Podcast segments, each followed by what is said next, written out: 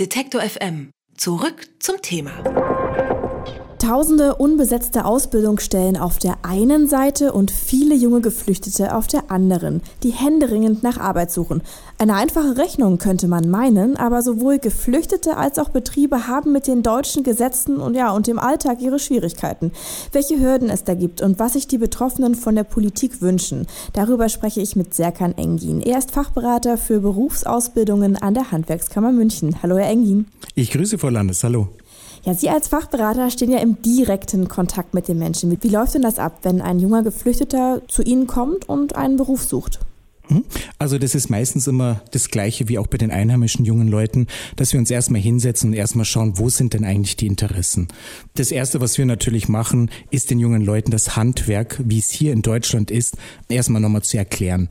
Erstmal auch sagen, wie ist es hier in diesem Land, was für Facetten hat es, wie modern ist es.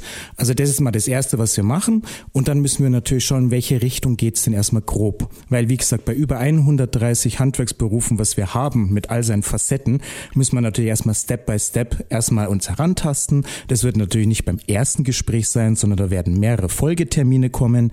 Und am Anschluss ist natürlich das A und O, dass wir erstmal in eine Richtung eines Praktikums gehen. Weil ohne ein Praktikum kann man schlecht einen Beruf quasi verschreiben, ein Flyer in die Hand drücken, ist das eine, aber es praktisch ausleben, das ist das andere klingt wirklich nicht viel anders, als wenn ja, jeder andere Schulabgänger sich nach einem Ausbildungsberuf umsieht. Wie viele konnten Sie denn in München schon vermitteln? Also in München sind es soweit, also ich kann Ihnen jetzt nur die Zahlen für ganz Oberbayern sagen. Ähm, die variieren bei circa 1200 jungen Flüchtlingen. Ähm, also das ist nicht eine kleinere Zahl, sondern es ist eine beachtliche Zahl, was wir in Oberbayern geleistet haben. Und es geht natürlich weiter und die Zahl der Interessenten, die steigt, je nachdem, wie oft man natürlich mit dem Informationsfluss daherkommt ähm, und auch, wie ich schon vorher sagte, die Praktikas gemacht werden. Also die Zahlen steigen. Das ist auch gut so. Das klingt gut, aber aktuell sieht die Lage ja schon noch so aus, dass viele Geflüchtete eine feste Arbeit suchen und die Betriebe wiederum nach Azubis und trotzdem bleiben die Plätze unbesetzt. Warum bekommt man denn beide Seiten nicht so leicht zusammen? Das eine ist natürlich tatsächlich, wie Sie es gesagt haben, die Angst vor den politischen Entscheidungen, was gerade so noch wie so ein Damoklesschwert über jedem hängt. Ähm, die Anrufe bei uns bestätigen das natürlich, dass man erstmal versuchen möchte, dass bei beiden Seiten rechtliche Sicherheit herrscht. Ähm, weil, wie gesagt, an Anfragen mangelt es nicht. Es gibt auch viele junge Flüchtlinge, die Interesse an einer Ausbildung haben, aber es manchmal hier und da vielleicht ein bisschen hakt, ähm, auch nach den rechtlichen Aspekten. Viele versuchen natürlich auch über uns quasi noch ein bisschen Kontakt oder Informationen zu bekommen. Ähm, bei der Betriebsseite ist es exakt das, dass man einfach nicht weiß, bleibt derjenige oder nicht, wie ist die Situation gerade, wird er vielleicht heute oder morgen abgeschoben.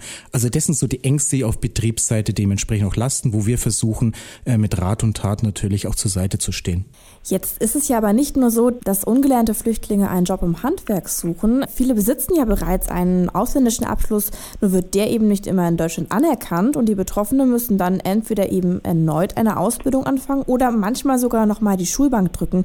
Woran liegt denn das? An zu hohen Standards im Handwerk oder an der deutschen Bürokratie?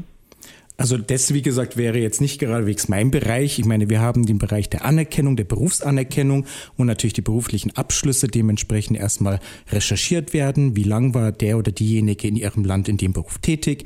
Ähm, wir haben auf der anderen Seite auch ein Projekt, das nennt sich Valikum. Das ist so eine ähm, Qualifizierungsmaßnahme, wo man zumindest die Zeit, die die Person in ihrem Land abgeleistet hat, mit einem Zertifikat versehen kann, um natürlich leichter in den Arbeits- oder Ausbildungsmarkt zu kommen. Aber tatsächlich sind, denke ich, ich mal, die Standards auch etwas weit nach oben, bürokratischer natürlich. Ähm, die meisten fangen tatsächlich bei Null an, bei einer Ausbildung. Gibt es noch andere Herausforderungen für Geflüchtete? Also das, was am meisten an allererster Stelle steht, das hört man an jeder Ecke, das ist die Sprache. Die Sprache ist das A und O und das ist auch der Schlüssel zu allem anderen. Viele Probleme, wie eben auch die Sprachprobleme und auch so ein paar bürokratische Sachen hat ja die Politik mittlerweile erkannt. Sind Sie denn zufrieden mit der Hilfe, die seitens der Politik kommt, oder könnte da noch viel, viel mehr getan werden? Also seitens der Sprachförderung und des Sprachunterrichts, was wir jetzt aktuell an den Berufsschulen sehen, äh, dass es auch wirklich berufsspezifische Sprachunterrichte oder Nachhilfestunden gibt, ist es schon mal ein Schritt in die richtige Richtung, also explizit wirklich zu nennen.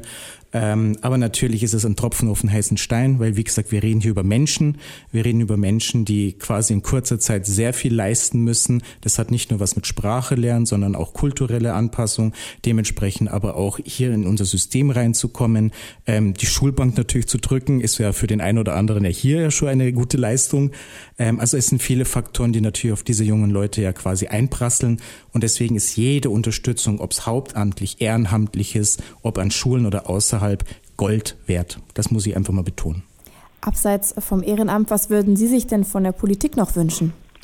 Also von der Politik würde ich auf alle Fälle, wie Sie schon vorher gesagt haben, noch mehr an diesen Sprachunterrichten, noch ergänzende Maßnahmen wirklich in der Richtung, aber auch auf der anderen Seite die rechtliche Sicherheit, dass wenn er oder sie dementsprechend wirklich mal in Richtung Ausbildung wollen, dass da eine rechtliche Absicherung da ist, dass man nicht mit irgendwie so einer Angst oder Bauchschmerzen in eine Ausbildung reingeht und sich denkt, oh mein Gott, was passiert morgen?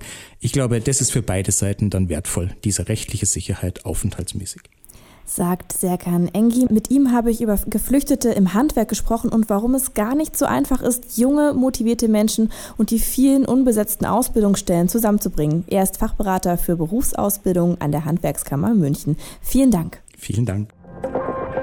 Alle Beiträge, Reportagen und Interviews können Sie jederzeit nachhören im Netz auf detektor.fm.